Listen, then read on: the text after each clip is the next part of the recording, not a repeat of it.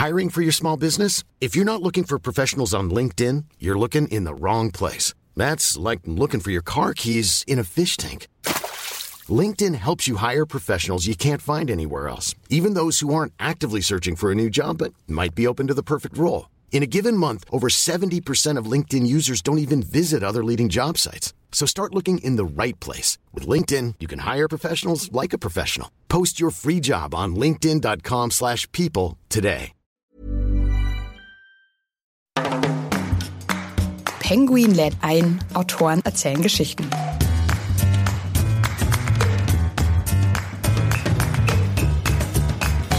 Wenn Sie als Leser irgendwann denken, ha, jetzt weiß ich aber, wie der Hase läuft, Sie wären so enttäuscht, wenn er wirklich so laufen würde. Sie wollen diese unerwartete Wendung, dass einfach die Geschichte nochmal sich in eine andere Richtung dreht. Hallo und herzlich willkommen bei Penguin Lit ein, Autoren erzählen Geschichten. Ich bin Ann-Kathrin Eckhardt. In jeder Folge lernen wir gemeinsam spannende Autorinnen und Autoren und natürlich ihre Bücher kennen. Schön, dass ihr dabei seid. Heute bei mir zu Gast ist Ellen Sandberg. Ellen Sandberg ist das Pseudonym einer erfolgreichen Münchner Autorin, deren Kriminalromane um den Kommissar Konstantin Dünfort regelmäßig auf der Spiegel-Bestsellerliste stehen.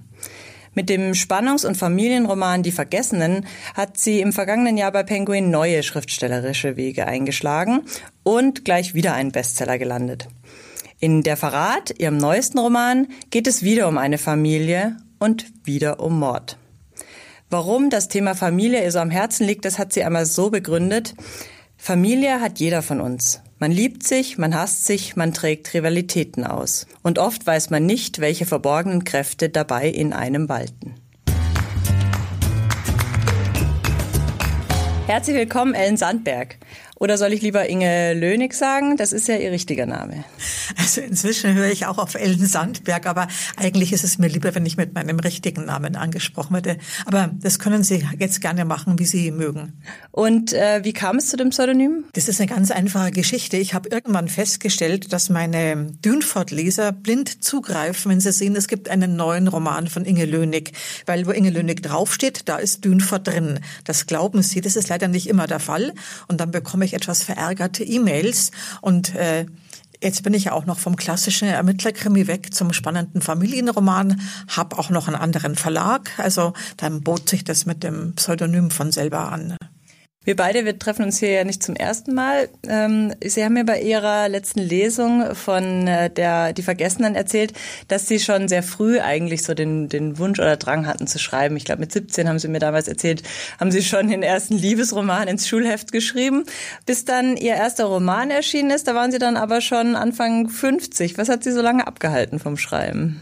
Also meinen ersten Verlagsvertrag habe ich tatsächlich an meinem 50. Geburtstag angeboten bekommen. Das ist eine tolle Geschichte.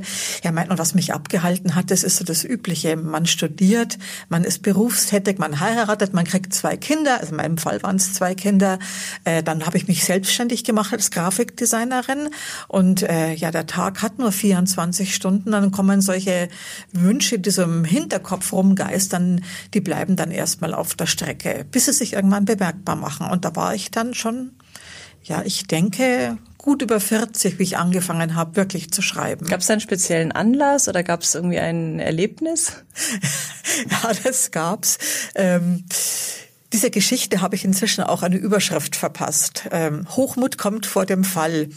Ich habe damals ähm, eine Besprechung gelesen zu einem Krimi, einer deutschen Krimi-Autorin. Die waren damals noch selten, die deutschen Autoren. Das war die Zeit, wo ja der, der deutsche Buchhandel voll war mit äh, Lizenzen aus Amerika, England, Skandinavien.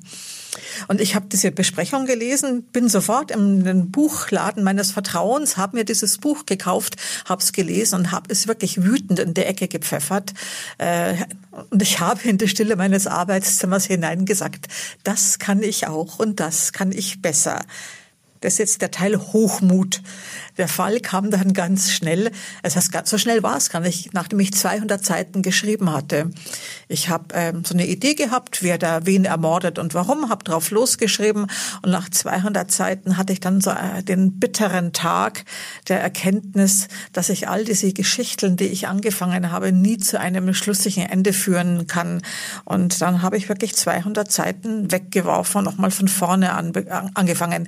Das war dann wirklich der Fall. 200 Seiten wegwerfen ist bitter. Das tut weh, ja. Und dann habe ich mich mit dem Handwerk des Schreibens beschäftigt. Und wie lernt man das Krimi-Schreiben? Wie, wie sind Sie da vorgegangen oder wie gehen Sie vor beim Schreiben? Also wie ich es gelernt habe, war tatsächlich, ich habe mir Fachbücher besorgt und habe zwei Workshops im Münchner Literaturhaus besorgt. Der erste war wie für mich gemacht, für Krimi-Autoren und solche, die es werden wollen. Habe ich ja geschrien, habe mich drauf gestürzt. Aber ich denke, das Wesentliche, also das Handwerk ist wichtig, um einen Spannungsbogen im, im Griff zu haben. Ähm, aber das Wesentliche ist natürlich das Erzähltalent. Wenn man das Erzähltalent nicht hat, dann glaube ich, nützt auch das Handwerk nichts. Dann wird man nie das schaffen, ja, einen spannenden Roman wirklich zu, auch zu Ende zu bringen. Weil man braucht auch dann noch dieses, die Disziplin, sich jeden Tag hinzusetzen. Weil von allein schreibt das sich nicht. Wie diszipliniert sind Sie denn? Haben Sie so bestimmte Uhrzeiten, dass Sie immer sagen, ich schreibe immer von zehn bis fünf oder was? Oder von an bestimmten Tagen? Ja, bei mir ist es mit der Disziplin nicht so wahnsinnig wichtig, weil das Schreiben wirklich meine ganz große Leidenschaft ist. Also ich freue mich immer drauf. Und meine Haupt, also wenn ich wirklich in der Schreibphase bin, die Schreibzeit beginnt bei mir um sechs Uhr morgens. Da finden Sie mich an meinem Mac im Schlafanzug mit einer Tasse Tee neben der Tastatur und da lege ich los. Da ist mein Kopf noch ganz frei. Das ist einfach wirklich meine kreativste Zeit. Da fließt's einfach so aus mir heraus. Und manchmal habe ich dann bis zum Frühstück schon zweieinhalb oder drei Seiten geschrieben.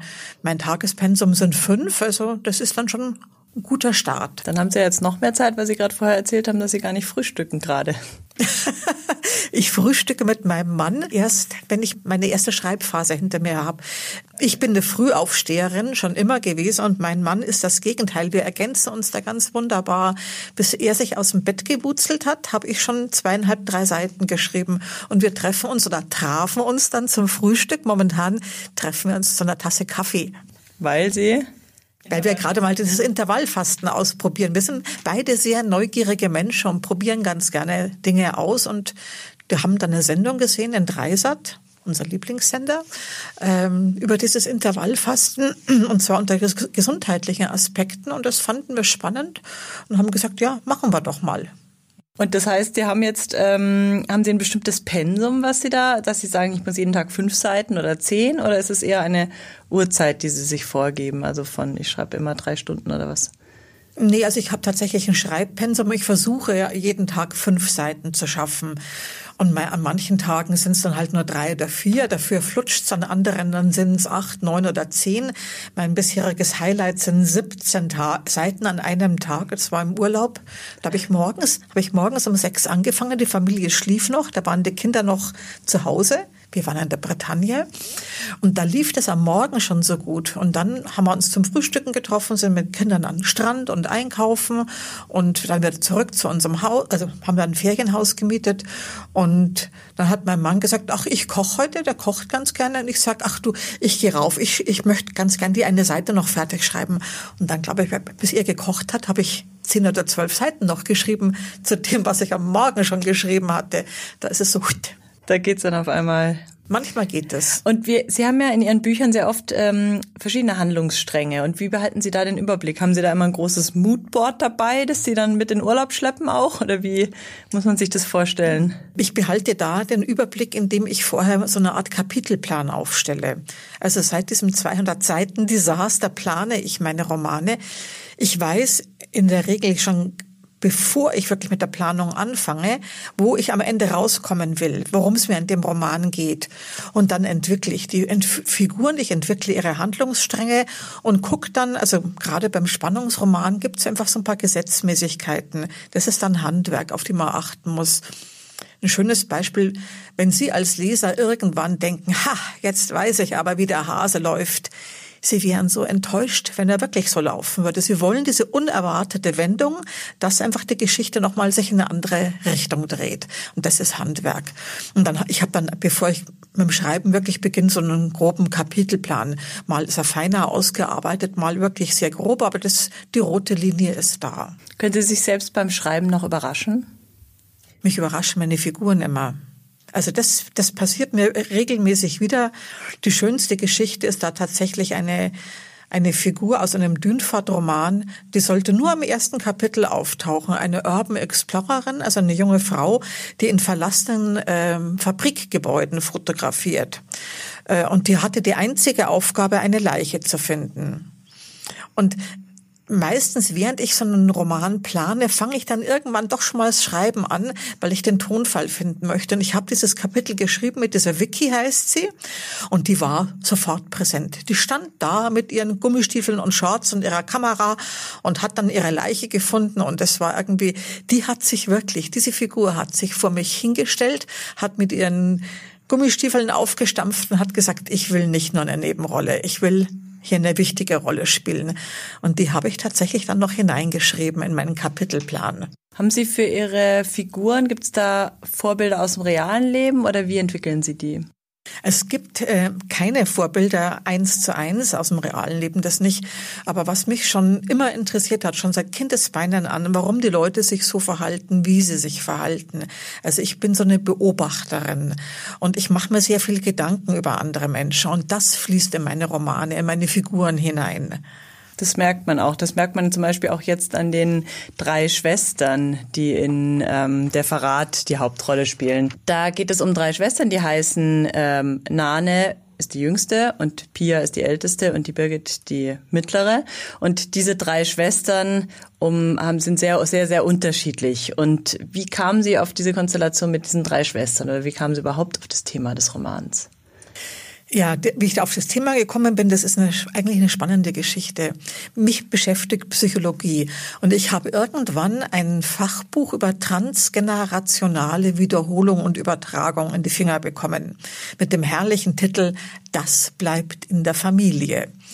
Und äh, ich habe dieses Buch gelesen, war völlig fasziniert. Also das geht darum, wie sich ähm, Verletzungen, Erwartungen, irgendwelche Muster, aber auch Geheimnisse oft über Generationen wie so ein roter Faden durch eine Familie ziehen. Und das, ich fand es faszinierend und habe gedacht, dazu möchte ich eine Geschichte erfinden. Und mit den drei Schwestern, das ist eine gute Frage. Vielleicht liegt es daran, ich komme aus einer großen Familie und ich habe selber zwei Schwestern und bin die mittlere von diesen drei Schwestern. Und dann gibt's ja noch drei Brüder, das sind die jüngeren. Vielleicht deswegen diese Dreierkonstellation dass sie das interessiert hat. Das ist ja. die Geschichte einer Familie, um nochmal auf die Handlung des Romans zurückzukommen, deren Frauen sich seit Generationen mit großer Leidenschaft ins Unglück stürzen. Mit, mit großer Leidenschaft ist, äh, das ist jetzt wirklich nett formuliert.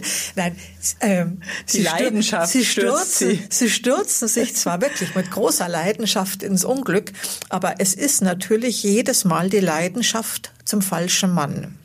Und äh, diese Frauen, da habe ich mir wirklich tolle Geschichten ausgedacht, was denen seit Generationen widerfahren ist. Und ich wollte wissen, wie die drei Schwestern damit umgehen, mit diesem sogenannten Fluch. Ihre Mutter, die auch in diese Falle gerannt ist, die nennt das immer den Fluch. Und Pia kommt aber für sich zu dem Schluss, dass es kein Fluch ist, sondern Schwäche, dass jede dieser Frauen ihr Schicksal schließlich selber in der Hand hat. Jede hat ihre Entscheidungen selber getroffen. Ähm, Nane, als wir die kennenlernen, der Roman beginnt ja mit ihrer Haftentlassung. Sie saß 20 Jahre wegen Mord und das hat natürlich mit dem sogenannten Fluch zu tun. Und ähm, Birgit ähm, rennt auch in dieser Falle. Das zeige ich im Laufe meines Romans. Und die spannende Frage ist, und die beantworte ich erst ganz am Schluss, wirklich auf den letzten Seiten, ob es Pia gelungen ist, diesem Fluch zu entkommen oder nicht. Glauben Sie denn an das vorgezeichnete Schicksal? Ich glaube nicht an Flüche. Ich glaube aber sehr wohl, dass sich solche Muster durch Familien ziehen. Ich kenne das auch aus meiner eigenen Familie. Interessant finde ich, dass es sehr häufig auf einer unbewussten Ebene passiert, dass einem gar nicht klar ist, was sich da wiederholt. Und äh, ich fand es dann spannend. Ich wollte wissen, wenn man es auf die Bewusstseinsebene gehoben hat, wenn einem durchaus klar ist, was da passiert seit Generationen, ob man es dann schafft, das zu durchbrechen. Also ich für mich selber in meinem privaten Umfeld kann sagen, da gab es ein Muster und ich habe es in meiner Generation für mich zum Stoppen gebracht. Äh, ich sehe, dass es möglich wäre, dass sich das in der nächsten Generation wiederholt. Tatsächlich finde ich total spannend. Ähm, aber ich hoffe, dass jedenfalls meine Kinder so viel von mir mitbekommen haben, dass sie in diese Falle nicht laufen. Aber Sie wollen uns jetzt nicht verraten, was das für ein Muster ist, oder? Nein, das ist jetzt, das ist jetzt zu persönlich. Aber ich finde es wirklich spannend. Ähm, man kann sagen, und hier ist Schluss für mich. Und ich versuche es eben meinen Kindern mitzugeben, dass sie nicht da wieder hineinlaufen. In dem Buch gibt es den schönen Satz, ich bin die Asche einer Glut, die ich nicht war. Das ist ein ganz zentraler Satz. Und finden, wie, wie, wie machen Sie das handwerklich? Finden Sie erst solche Sätze und bauen dann die Handlung drumherum? Oder haben Sie erst die Handlung und erfinden oder finden dann solche Sätze? Dieser Satz trifft auf eine meiner Figuren zu. Ich kann jetzt nicht verraten, auf wen. Und ähm, wie ich diese Figur entwickelt hatte und wie ich wusste, wie die tickt, ähm, ist mir dieses Zitat von Martin Walser, Messmers Momente ist es, äh, in einem Interview mit ihm im Fernsehen über den Weg gelaufen. Ich habe mir gedacht, ja, das ist der Satz für diese Figur, der verdichtet alles, was diese Figur ausmacht. Das ganze Drama dieser Figur ist in diesem Satz drinnen. Und darum habe ich äh, dieses Zitat vorangestellt. Der Roman spielt auf einem Weingut und ehrlich gesagt hat man beim Lesen, habe ich mir mal vorgestellt, wie Sie wahrscheinlich in Schreibklausur auf irgendeinem schönen, schönen schicken Weingut saßen. War es denn so oder? Äh, nein, das war überhaupt nicht so. Äh, ich war mal kurz am Lago Maggiore, weil dieser Roman sollte eigentlich ich muss ein bisschen weiter ausholen. Damit ich vom Verlag den nächsten Vertrag angeboten bekomme, brauche ich eine Idee und ein Exposé. Und im Exposé zu der Verrat hatte ich mir als Setting, wie das so schon heißt, äh, den Lago Maggiore ausgedacht, eine Musikerfamilie und dann noch äh, Handlungsorte in Wien und München. So stand es im Exposé. Und dann habe ich angefangen, diesen Roman zu planen und zu plotten, habe ganz schnell gemerkt, es war eine gar keine tolle Idee, sich eine Musikerfamilie zu überlegen, weil ich selber bin grauenhaft unmusikalisch. Also ich bin deswegen mit diesem Musiker nicht richtig warm geworden. Und dann fand ich auch den Lago Maggiore vielleicht doch ein bisschen abgehoben. Ich hatte also quasi meine erste Schreibkrise schon, bevor ich überhaupt mit dem Schreiben angefangen habe. Und in der Zeit habe ich eine hinreißende Reportage gelesen von einer Journalistin, die hat einen bekannten Winzer von der Saar über ein Jahr lang immer wieder besucht und begleitet bei seiner Arbeit. Und das fand ich total faszinierend und spannend. Der Mann ist auf der einen Seite Bauer, der durch seinen Weinberg steigt. Äh, sein beruflicher Erfolg hängt maßgeblich vom Wetter ab und natürlich von den Entscheidungen, die er trifft. Ich wusste bis zu diesem Zeitpunkt nicht, dass es ähm, Weine gibt, die so wertvoll sind, dass eine Flasche 15.000 Euro kostet, wie auf diesem Weingut. Also wahrscheinlich das teuerste, was sie haben. Das günstigste ist dann auch noch eine Flasche. Also das günstigste, was ich gefunden habe, war auch noch über 40 Euro. Dieser Mann steigt dann irgendwann in den Flieger, fliegt zu den großen Weinmessen und Auktionen in der Welt bewegt sich im Umfeld dieser Sterne-Gastronomie und dieses Spannungsfeld. Auf der einen Seite Bauer, auf der anderen Seite ja, nennen wir es Chat-Set. Das fand ich irre faszinierend. Und dann habe ich kurz entschlossen, mein Setting an die Saar verlegt. Haben Sie Exposé? ich wollte gerade sagen, davon ist dann nicht mehr viel übrig geblieben. Ja, das, das Setting gibt ja nur den Rahmen vor. Ich hätte diese Geschichte auch in New York in einer Galeristenfamilie spielen lassen können. Ja, wobei es ja ein sehr prägender Rahmen ist. Also der schon, also das Gefühl, was man da beim Lesen hat und so weiter. Also das hat, ich fand es hat sehr ja. gut gepasst. Ähm, hab mir nur gedacht, ob sie irgendwie aus einer Winzerfamilie kommen oder Nein, das da Keine Ahnung. wie das da, weil es kommen ja schon auch so ein äh, paar Expertisen drin vor, aber das haben Sie dann wahrscheinlich aus dem Artikel. Ähm. Ja, und das kann man auch recherchieren. Also der Artikel hat mir da ganz viel äh, an, an Material geliefert und das Internet und dann habe ich mir noch so eine, ähm, da gibt's ähm, eine Online-Akademie über Weinbau. Die habe ich mir gekauft und mir das reingezogen und dann habe ich mich äh, fit genug gefühlt. Okay. Es geht in, in der Verrat und ebenso in die Vergessenen viel um Recht und Gerechtigkeit. Sind das auch Themen, die Sie persönlich sehr beschäftigen? Ich finde das interessant. Da bin ich jetzt schon zwei, drei Mal drauf angesprochen worden. Mir war das gar nicht bewusst, aber es stimmt. Also in Die Vergessenen ist ja das zentrale Thema Gerechtigkeit. Es geht auch wieder Recht, Unrecht, ja, äh, wieder nicht im Verhältnis äh, Justiz, sondern hier im Verhältnis äh, wie wir selber, äh, was wir als gerecht und als ungerecht empfinden und wie wir damit umgehen. Genau.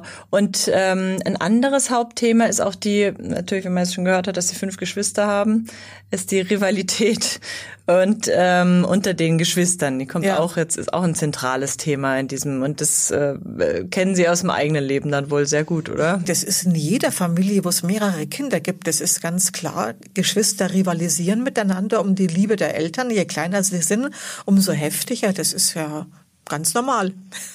Und dann, ja gut, im, im späteren Leben verstehen die Schwestern sich jetzt nicht, das so viel kann man glaube ich verraten, nicht unbedingt bestens. Das hat natürlich auch damit mit dieser Nacht zu tun, mit dieser Nacht vor 20 Jahren, als Nane zur Mörderin wurde. Ähm, da muss man, ich glaube, das verrate ich jetzt, sie wollte ihre Schwester umbringen. Nane wollte Pia töten, hat aber leider jemand Falschen erwischt, ein Mord aus Versehen.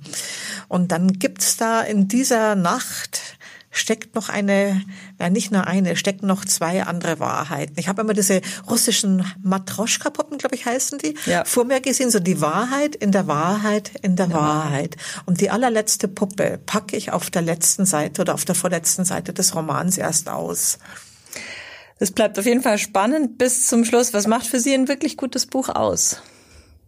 Auch als Leserin. Ähm, ich glaube, dass die Figuren authentisch sind. Das ist mir ganz wichtig. Also ich mag keine Romane lesen, äh, wo, wo so scherenschnittartige Figuren agieren. Ähm, für mich ist wichtig die überraschende Wendung und dass mir nochmal eine, eine Möglichkeit aufgezeigt wird, anders über ein Thema zu denken. Klingt jetzt irgendwie abstrakt. Ja, dass es mir einfach äh, Anstöße gibt, nachzudenken. Wenn ein Buch noch in mir nacharbeitet, nachdem ich es geschlossen habe, dann ist es ein guter Roman. Und äh, was wünschen Sie sich von Ihren Lesern? Kriegen Sie von denen viel Rückmeldungen? Melden die sich per Mail oder beim Verlag oder bei Lesungen? Was oder was wünschen Sie sich von denen? Ja, mein, was man sich als Autorin wahrscheinlich immer wünscht, dass ihnen meine Art zu schreiben gefällt. Was ich beeindruckend finde, das ist wirklich sind die Rezensionen, die ich bekomme, nicht nur die Anzahl, sondern die Länge. Also die Ausnahme ist, dass jemand schreibt, war ein toller Roman. Äh, da, da gibt's meistens sind's Frauen, die schreiben ellenlange Rezensionen. Ich meine, das ist ähm, eine Wahnsinnsarbeit, die die sich die machen und das ist für mich ein Riesenkompliment, muss ich ganz ehrlich sagen. Kriegen Sie Anreize von den Lesern, also dass die sagen, schreiben Sie doch mal über so und so oder äh, nee, also Vorschläge direkt nicht, aber ich lerne natürlich aus den Rezensionen. Ich, äh, ich, ich kann da Dinge erkennen. Also bei der Verrat zum Beispiel ist ein Knackpunkt für viele Leser, ähm, dass sie nicht die von Anfang an, ich sage es mal bewusst übertrieben, klischeehafte Sympathieträgerin haben. Sie lernen erst Pia kennen. Ich wollte, dass meine Leser ein Stück weit mit Pia mitgehen und sich mit ihr identifizieren als Heldin der Geschichte. Und ich wollte, dass das ab einem gewissen Punkt kippt und sie erkennen können, Nanen ist zwar eine Mörderin, ja, aber sie ist deswegen kein schlechter Mensch. Man, also ich wollte, dass sie dann ab einem gewissen Zeitpunkt mit Nane mitgehen können. Und das überfordert manche Leser. Mhm. Da, Dieser Wechsel. Ja, da bekomme ich dann ähm, schlechte Rezensionen auch deswegen. Und da muss ich mir natürlich überlegen, klar, wie gehe ich damit um? Ähm, ich hätte natürlich klischeehafter schreiben können, hab's aber, hab mich aber ganz bewusst dagegen entschieden. Äh, ja, und jetzt muss ich, schaue ich mir diese Kritik an, mit der ich nicht gerechnet habe, sage ich ganz ehrlich, ähm, dass die manche Menschen neigen dann dazu, das ein bisschen zu vereinfachen und sagen, es gibt in diesem Roman keine einzige sympathische Figur. Weil ich, Was nicht stimmt. Also ja, aber ich, ich muss es anerkennen, ich habe eine sehr breite Zielgruppe, eine sehr breite Leserschaft und es gibt einen Teil, die können damit jetzt konkret nicht umgehen. Und da muss ich mir halt überlegen, welche Schlüsse ziehe ich für mich daraus. Aber da sind Sie noch dabei beim Überlegen oder sagen genau. Sie so? Hm. Das ist jetzt so Denkphase mhm. für mich, ja.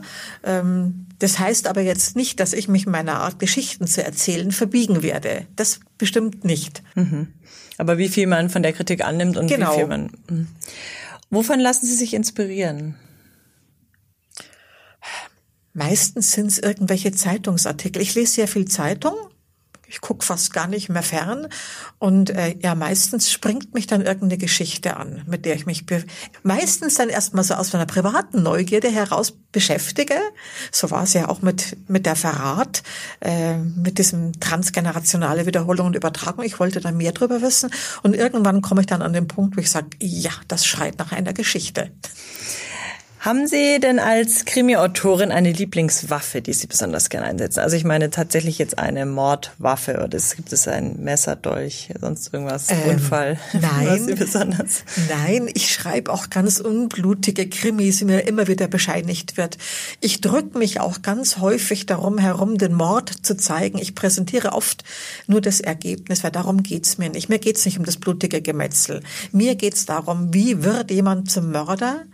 Wie geht er selber damit um und wie geht seine Umwelt, die betroffenen Personen, wie gehen die mit so einer Tat um? Also das heißt, für den Kriminalroman, den Mord braucht's aber schon, auch wenn Sie ihn nicht zeigen. Natürlich braucht's ihn, aber wie gesagt, er ist für mich nicht das Wesentliche. Mhm. Gibt es denn einen Krimiautor, den Sie selbst bewundern oder eine Krimiautorin? Ich mag die skandinavischen Krimi-Autorinnen unheimlich gerne.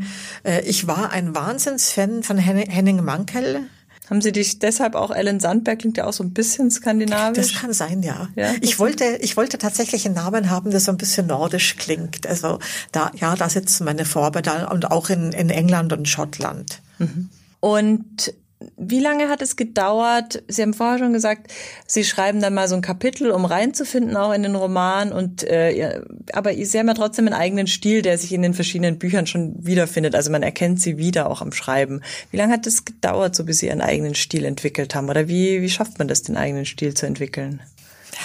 Das ist eine gute Frage. Ähm, ich glaube, das verändert sich einfach mit dem Schreiben. Und äh, mein Stil verändert sich auch heute noch. Also ich habe jetzt gerade bei dem aktuellen Roman, den ich jetzt gerade abgeliefert habe, den dritten Sandberg-Roman, habe ich auf einmal gemerkt, das ist mir selber klar geworden, dass diese ganzen erzählerischen Anteile, der narrative Anteil, ähm, in, in manchen Perspektiven jetzt deutlich ähm, ausgewogener, ausgebauter ist. Ich habe bisher immer so zum szenischen Schreiben geneigt. Also so wie mit der Kamera mhm. eine Szene mhm gefilmt wird, so habe so neige ich dazu, das zu erzählen. Und das wird dann oft auch sehr langatmig. Und ich habe immer in, bei meinen ersten Romanen gekämpft mit diesen erzählerischen Anteilen, also nicht die Kamera, sondern wirklich die Erzählstimme, dieses Narrative. Und auf einmal gelingt mir das so ganz selbstverständlich, ja, wo ich früher so ein bisschen drum habe kämpfen müssen. Also ich denke, es gibt nicht den Stil, den man einmal fest hat, sondern ich glaube, das geht immer weiter. Mhm. Entwickelt sich so auch ja. beim je mehr man äh, schreibt. Von Roman so. zu Roman. Ja. Gibt es denn so Worte oder also jetzt mal, die, die Sie irgendwie vermeiden oder wo Sie sagen, ach, keine Adjektive oder ich gehe nachher nochmal durch und mache äh, alle Wortwiederholungen raus oder gehen Sie so am Schluss noch einmal rüber und machen da sprachlich irgendwie fein? Ich gehe zigmal über meine Texte. Das allererste, was ich mache morgens, wenn ich mich an den Rechner setze, ich überarbeite den Text vom Vortag, weil dann komme ich wieder rein in mein Thema und in den Fluss zum Schluss, wenn ich die Rohfassung fertig habe, die überarbeite ich zwei, dreimal. Und da achte ich tatsächlich auf Adjektive, weil zu viele Adjektive schaden dem Text tatsächlich. Ich habe es Anfang nicht geglaubt, wie ich das mal gehört habe, diese Regel, und dann habe ich es ausprobiert und siehe da, es stimmt. Und ich mache noch etwas anderes. Der Kollege Andreas Eschbach, der hat auf seiner Webseite also ich weiß nicht, ob er es noch hat, aber vor zehn Jahren hatte er es, einen sogenannten Text-TÜV eingestellt für Kollegen oder für Leute, die gerne schreiben wollen, wo er so in zehn Punkten erklärt, was man beim, worauf man beim Überarbeiten achten soll. Und einer von seinen Tipps ist, und der ist Gold wert, grundsätzlich den ersten und den letzten Absatz eines Kapitels streichen. In der Regel braucht man ihn nicht, sagt er. Und das stimmt, aber schon sowas von. Also das mache ich tatsächlich, ja. das mache ich heute tatsächlich noch. Ich schaue mir immer den ersten und den letzten Absatz an, brauche ich ihn wirklich? Und die Infos, die ich im ersten Absatz drin habe, die kann ich irgendwo anders auch unterbringen. Ich kann meistens besser einsteigen, wenn ich den ersten Absatz weglasse. Mhm, interessant. Und spannend daraus, wenn man den letzten streicht. Gibt es denn Lieblingsgestalten in der Geschichte, die Sie besonders bewundern? Ich meine jetzt nicht Romanhelden, sondern geschichtliche Lieblingsgestalten, die Sie besonders bewundern. starke Frauen, finde ich klasse, schon immer. Suffragetten fand ich toll, ab dem Zeitpunkt, wo ich zum ersten Mal von ihnen gehört habe.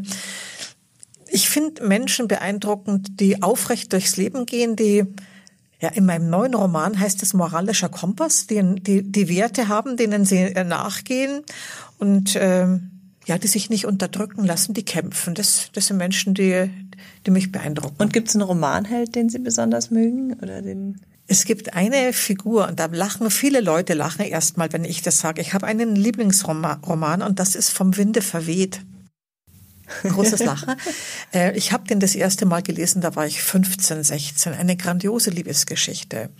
Dann habe ich ihn das zweite Mal gelesen, ein paar Jahre später, und dann habe ich erkannt, dass es eine Emanzipationsgeschichte ist. Aber schon was für eine. Aber hallo, wie Scarlett sich emanzipiert in einer Welt, wo Frauen gar nichts zu sagen hatten.